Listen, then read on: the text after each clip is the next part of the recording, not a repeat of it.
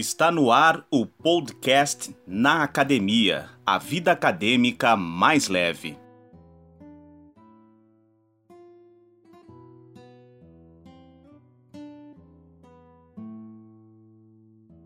Bom dia, boa tarde, boa noite, boa madrugada. Esse é o podcast Na Academia, a vida acadêmica mais leve. Eu sou Marcos Cardoso, estudante de jornalismo, e comigo neste projeto está Jamila Bernardi, estudante de relações públicas. Oi, gente, tudo bem? Podemos dizer que o sonho de todo universitário é ser efetivado e também estudar em outro país. Por isso, diversas universidades possuem formas de facilitar a ida desses estudantes para outros países. Hoje, no nosso sexto programa, recebemos o Ginter Scheller, estudante de jornalismo e que de setembro de 2018 a agosto de 2019 esteve em Portugal. Olá, Ginter, tudo bem? Seja bem-vindo. Oi, Marcos. Oi, Jamila. Oi, todo mundo que está escutando.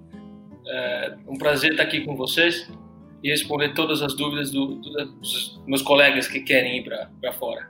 Ginter, antes de tu fazer intercâmbio, quais eram as tuas principais dúvidas? Antes de eu fazer o intercâmbio, era minha principal dúvida em relação a morar fora seria a minha adaptação lá, porque, querendo ou não, era, é um outro país, é, uma, é um lugar que tu tá sozinho, e eu só fui entender que eu estava realmente sozinho em Portugal quando eu cheguei lá, mas é a minha única, minha única questão foi essa, da adaptação, de se eu ia conseguir compreender como funciona a vida em outro país estando sozinho.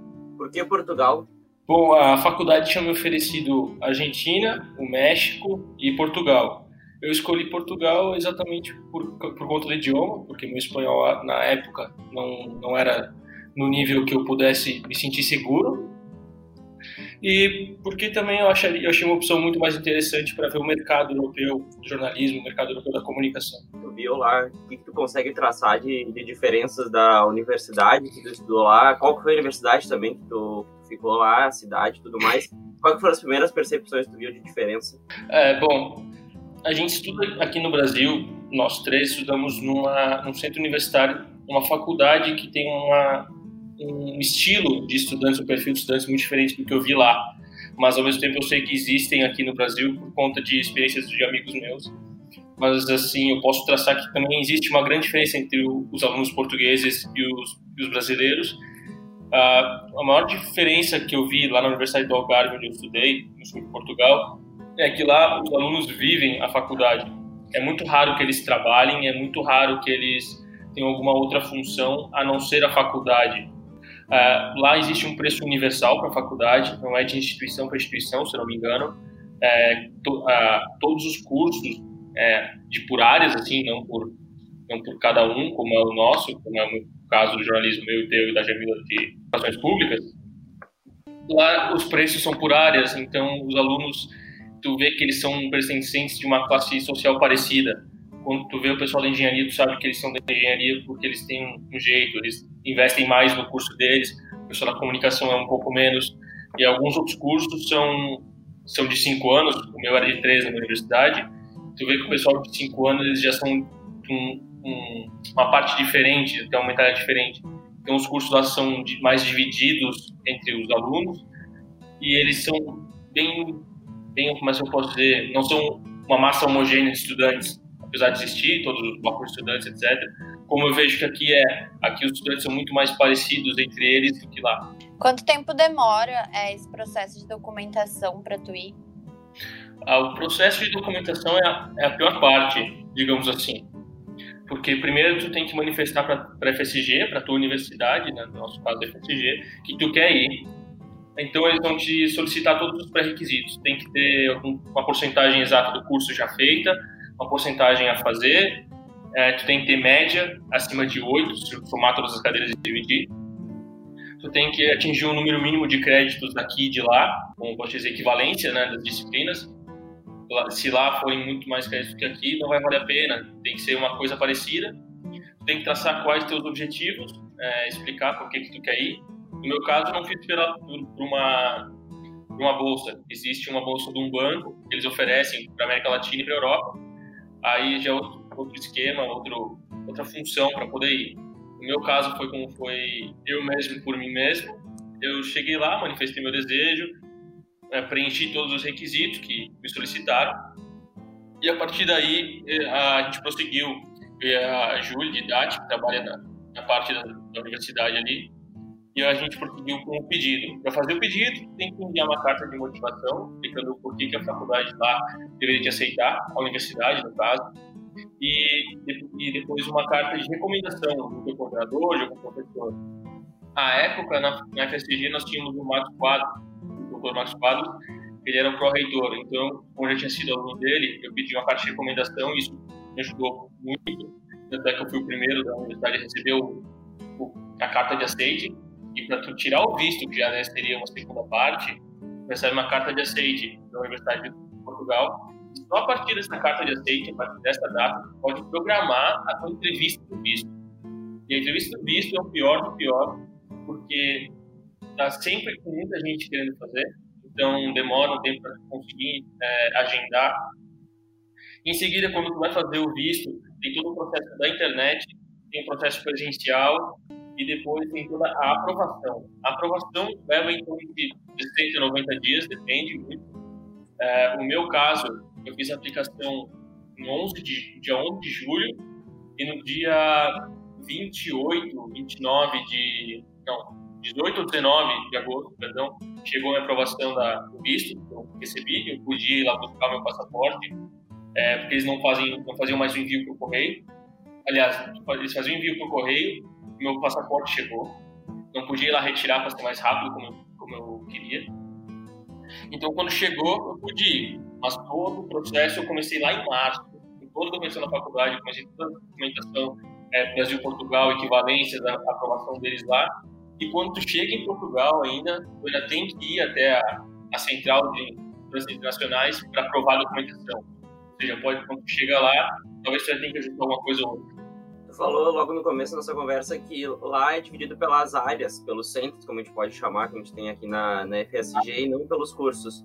Uh, qual, é a principal, qual é a principal diferença que tu vê dos colegas de lá para os colegas que a gente tem aqui na, na FSG? Qual é a motivação deles? O que, eles pensam dos cursos de comunicação em si?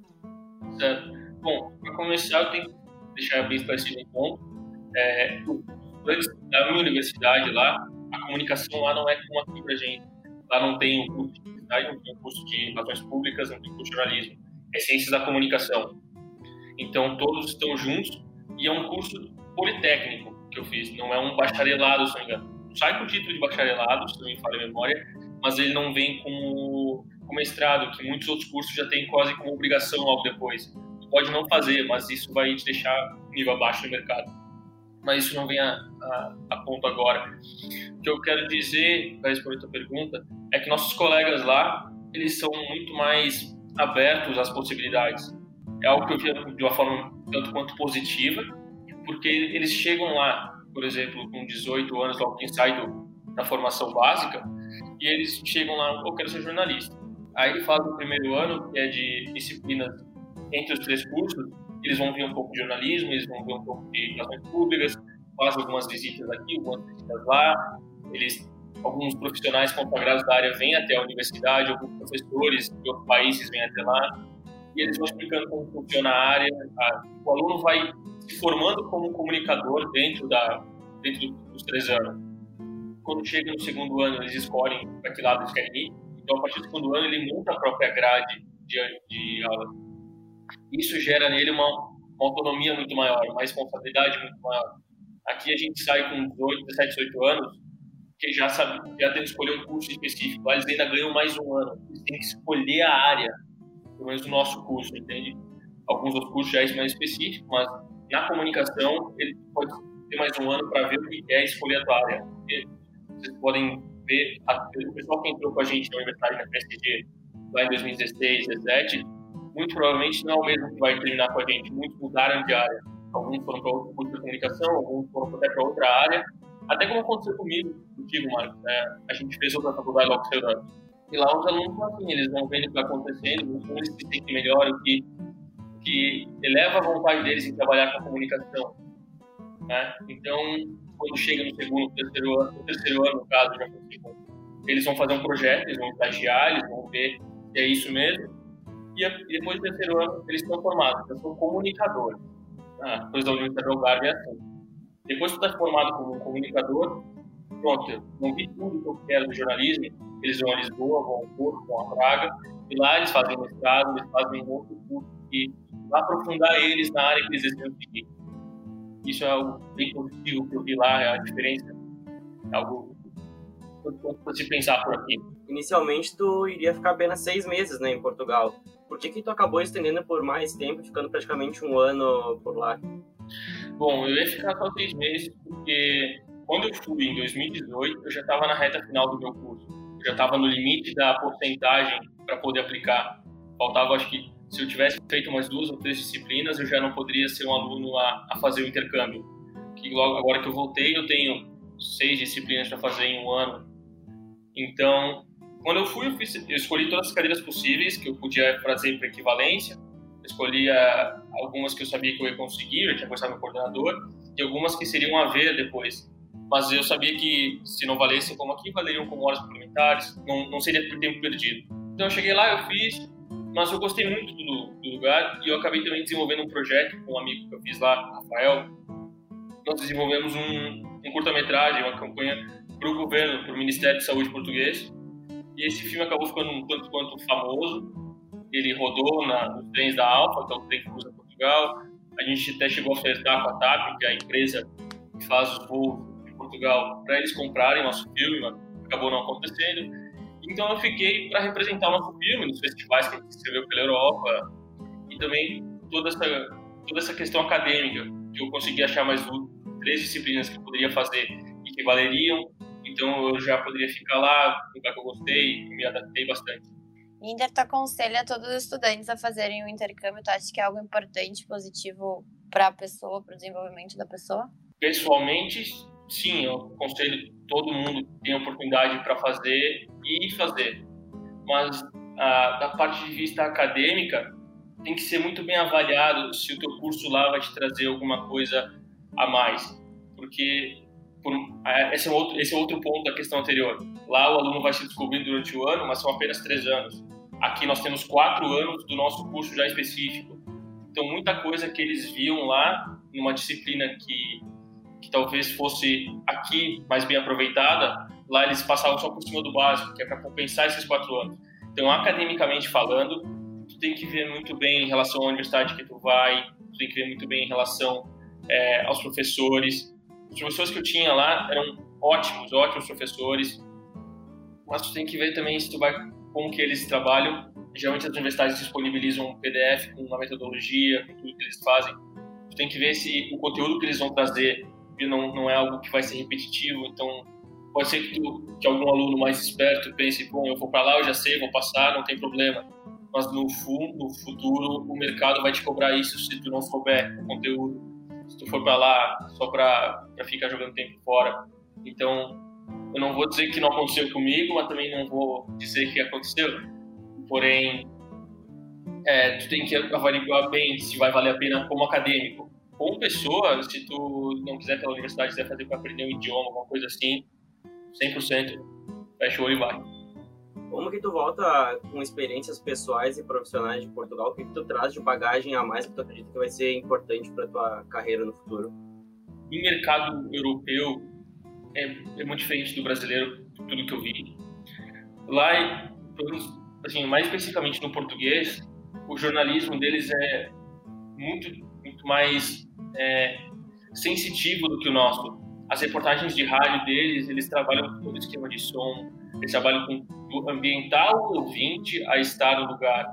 Quando eles fazem uma reportagem de televisão, os canais mais famosos deles, não, não cabe a mim criticar, mas é, se vocês forem ver, é o Correio da Manhã e, e na Serra de Monchique, que ficava no sul de Portugal, alguns meses antes de eu chegar, estavam no verão, e o verão do sul de Portugal é muito quente, tanto é que logo abaixo veio o Marrocos, que tem o deserto Saara, para vocês terem uma noção.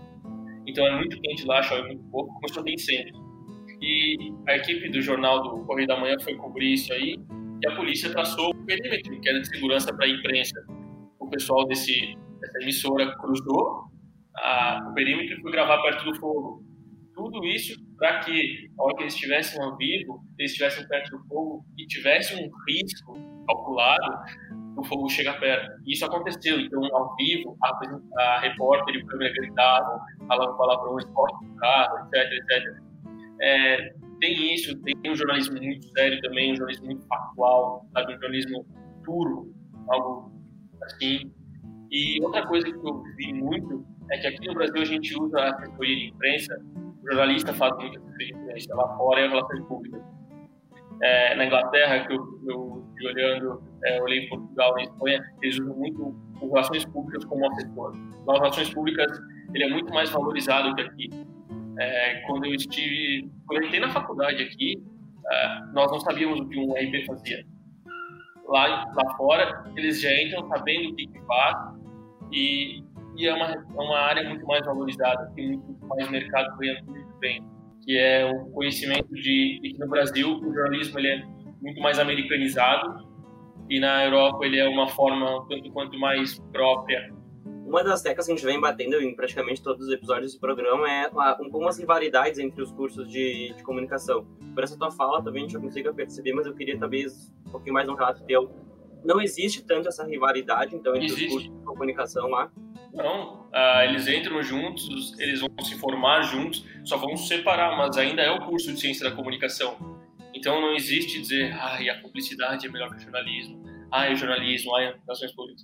Eles entraram juntos, eles só não vão ter algumas aulas juntos, mas eles vão se formar no mesmo dia, seus relatórios no mesmo dia. Então eles estão juntos, eles sabem que um depende do outro, entende? É, isso é uma coisa que é, que é ensinada lá. Quando eu fiz, um, eu fiz uma disciplina lá que era primeiro semestre, eu peguei a primeira aula da, da vida universitária de um monte de gente, um monte de gente com 16, 17 anos, e, a, e no primeiro dia já foi explicado para a gente que nós teríamos que conviver com outras ideias desde o começo. Isso para dizer que também no futuro trabalharíamos juntos, perdão. E então chegou um momento no fim do semestre que os professores falaram assim: vocês vão se dividir em grupos e vão fazer o trabalho. E sabendo já que nós brasileiros é, de intercâmbio somos de, de, um sistema diferente, nós temos os cursos divididos, eles me juntaram com duas meninas da Relações Públicas para fazer meu trabalho. Que daí elas teriam que fazer um pedaço do meu trabalho como jornalista e eu faria com Relações Públicas, entende? Então eles, eles sabem da, como é aqui, tentaram ajudar a gente a entender o outro lado, porque eles sabem que existe uma rivalidade aqui, não só na FSG, não só na UXMS. Uh, como é que é um dia a dia num campus de universidade lá na Europa? Ah, bom, como eu já falei, os, lá os universitários vivem pela universidade, então as aulas são muito quebradas. Tinha dias que eu tinha aula, por exemplo, no meu primeiro semestre, eu tinha aulas na segunda-feira, manhã e tarde. Depois, na terça-feira, eu não tinha aula, não tinha uma aula disponível. Mas como eu era intercambista, eu pude pegar de outros outros anos, né, para aproveitar. Então, eu tinha aulas com o terceiro ano, que eram de tarde, outras aulas eram de manhã. Chegava na sexta-feira, eu tinha aula de francês às 7 horas da manhã, ia para casa, voltava para a universidade às 8 horas da noite para ter aula. Então, é bem quebrado. Eles vivem a universidade lá a universidade disponibiliza até dormitórios, né, um lugar para os alunos viverem, um perto da universidade, outro mais na universidade. Então, a universidade é, é quase como uma, uma parte, um lugar, um lugar, um local à parte do estudante. Eles ficam lá em, quase numa bolha. A gente tem muito as semanas acadêmicas dos cursos, dos centros, lá em Portugal, onde tu estudou. Tem algo relacionado a isso? Tem algum, alguns profissionais renomados das áreas vão dar palestras? Tem alguma coisa disso? Então, essa é uma história um pouco curiosa, porque nos, a semana acadêmica deles no segundo semestre é no mês de março, se não me engano, março ou abril. E para e, a gente, semana acadêmica é uma semana de muita palestra, uma semana de de vir, virem profissionais até a gente. A semana acadêmica deles é festa, não tem aula por uma semana, são festa todos os dias. E, a, e as, aí os cursos montam suas banquinhas, etc. E essa é a semana acadêmica deles, com shows e festa. Agora, em relação à academia, de ter uma semana que não, não temos aulas, para virem pessoas de fora da aula, não, não tem. Isso é mais da disciplina professor escolhe quando, ele quer trazer alguém. O semestre de lá é diferente do nosso, por exemplo, a gente começa em janeiro, em março, um termina em julho, começa o outro em agosto e dezembro. Como é que funciona um semestre lá em Portugal? Bom, o semestre lá em Portugal ele segue o calendário europeu pelo verão, né? Então começa em setembro, termina em dezembro. Aí se, aí se o aluno for em recuperação, ele tem as provas de recuperação em janeiro. Aí depois volta em, no fim de fevereiro e vai até, vem até agora o mês de maio. Maio, últimos meses, últimas aulas, provas, recuperação em junho, férias de verão e assim, assim vai. O calendário deles é, segue o calendário europeu do futebol. Como é que tu poderia descrever a tua experiência em Portugal e também se tu chegou a conhecer outros países, uh, conheceu a cultura também da, área da comunicação dos outros países que tu citou, alguns relatos interessantes que tu lembre da tua, da tua passagem por lá? Ah, eu vivi como, como um estudante português viver, vive, ao mesmo tempo eu vivi como um estudante internacional, porque lá existe um órgão que cuida dos estudantes internacionais, então eu ia para muitas atividades deles, eu compunha o time atlético da equipe da, dos internacionais, eu ia para as festas deles, para os eventos deles, etc. Eu ajudei os intercambistas que vieram no segundo semestre. Assim como quando eu cheguei, eu tinha a opção de pedir ajuda de alguém que já estava lá, mas acabei sendo negado, não sei porquê. Mas no segundo semestre eu pude ajudar uma menina da Alemanha a achar uma casa, que essa é a maior dificuldade de intercambista. E como estudante, como vida acadêmica, pô, eu vivi com eles. Eu ia para a faculdade de manhã, eu tomava café da manhã lá muitas vezes na, no bar lá conversando com o pessoal do meu curso. Eu almoçava lá, eles têm o, o restaurante universitário que, assim, para qualquer pessoa que vá, não olhe para dentro da cozinha, é melhor não saber, é melhor só comer. Eu vivi com estudantes, eu vivia numa casa de estudantes, eu e mais cinco pessoas, sendo que a minha casa tinha cinco quartos também, se não me engano. Era tranquilo, porque a gente via experiências. É, eu era do Politécnico, como eu já falei, estava na Campos da Penha. Eu tinha dois campos dentro da mesma cidade. E o pessoal da psicologia e da, do patrimônio estudava no outro campo de Gambelas, que daí é o campo mais novo, para cursos mais de ponta, digamos assim, medicina lá, psicologia lá. É, as, os cursos mais fortes são lá, como a biologia marinha. Então eu podia trocar muita experiência com eles, eu sabia como era a realidade do todo eu vivi com estudantes portugueses, eu, eu via como eles saíam do ensino médio, como eles evoluíram até um ano depois, como acadêmicos, como universitários. Tinha uma outra menina da Itália, a Júlia, que até veio para o Brasil agora para trabalhar, mas vai voltar com a pandemia. Como estudante lá, foi, foi bem diferente do que eu, que eu esperava e foi bem diferente da minha realidade aqui. E aqui eu até eu ia, eu trabalhava, estudava, lá eu só estudava, então foi uma, uma realidade bem diferente. Em relação aos outros países, eu visitei alguns outros países. Em relação à mídia, bom, quando eu estava viajando, eu não ficava olhando muito a mídia, porque eu estava turistando, então acabei não vendo. Os lugares que eu tive um maior contato com a mídia foi a Inglaterra, por conta do futebol, porque eles têm muitos periódicos de futebol, isso eu gosto bastante, e no Marrocos, porque eu queria ver como que era um jornal no Marrocos, se era em árabe ou se era em francês. Acontece que existem dos dois jeitos, e eu visitei sim os países, visitei Irlanda, visitei Inglaterra, Grécia, Marrocos, Holanda, Espanha. É muito mais fácil tu estando lá dentro, né, para te fazer essa, essa troca entre países para conhecer, né? Sim, e como tu, como eu já tinha visto de estudante, as autoridades sabiam que eu não estava indo lá para fazer algo errado, algo ilegal. Então, a passagem ficava muito mais tranquila. O único lugar que é um pouco mais complicado de estar é na, no Marrocos porque no Marrocos é, é um, na Europa, está indo num outro continente, tem que preencher formulário de entrada, formulário de saída, não pode levar o dinheiro deles para fora, etc, etc. Como que tu avalia a tua experiência como positiva? Claro, muito. Eu fui como uma pessoa e voltei com, como outra. É, aprendi muito lá como um acadêmico, como um jornalista, por mais que eu não tenha trabalhado lá, eu me posso me descrever como um jornalista muito diferente pelo pelo que pelo, pela pessoa que voltou, pelo Ginter que voltou. Pretende voltar em alguma outra circunstância para os mesmos locais que tu passou? Pretende ter novas experiências por lá? Olha, voltar para a Europa depois que tu depois que tu está lá, tu quer voltar, porque se tu, se tu acabar se adaptando, tu vai gostar muito de lá. Portugal é um país muito bom. Uh, por mais que as pessoas sejam tanto quanto distantes em relação ao brasileiro, né, isso é, é famoso, tu acaba entendendo eles, tu gosta de lá, tu e claro, quando eu me formar, eu penso em fazer um mestrado, eu penso em alguma coisa que eu possa fazer fora do Brasil, Talvez não Portugal, porque eu já estudei Portugal, já entendi, já entendi a comunicação lá. Pense em algum outro país, como a Inglaterra, que, é, que tem uma comunicação muito diferente, pelo que eu pude ver, é muito mais segmentada, o jornalismo é muito mais é, descobrir o que está acontecendo do que só reproduzir o que aconteceu quão importante tu acha que é para a vivência de um jornalista também, de relações públicas, estar em outro país? Porque a gente vê bastante isso na, na figura dos correspondentes internacionais, dos veículos, e o quão importante também tu acha que a pessoa se inserir na cultura, que nem quem tu falou na tua fala antes, tu entrou na cultura do português e viveu a vida como um estudante português, né? Como nós trabalhamos, talvez não trabalhamos ainda, nós, mas nós estudamos a comunicação, durante o percurso acadêmico a gente percebe que a gente tem que ter uma empatia para lidar com a história das outras pessoas, para lidar com as outras pessoas. Não dá para a gente julgar o que elas te dizem numa entrevista ou o jeito que elas agem com relações públicas é, baseado na nossa experiência de vida apenas. Não dá para e viver fora do país, é, ver o mundo, por assim dizer. É, eu fui a, eu fui a Casablanca no Marrocos e existe muita pobreza lá uma pobreza que assim eu talvez nunca tivesse imaginado que eu veria na minha vida e também nem a pior do mundo.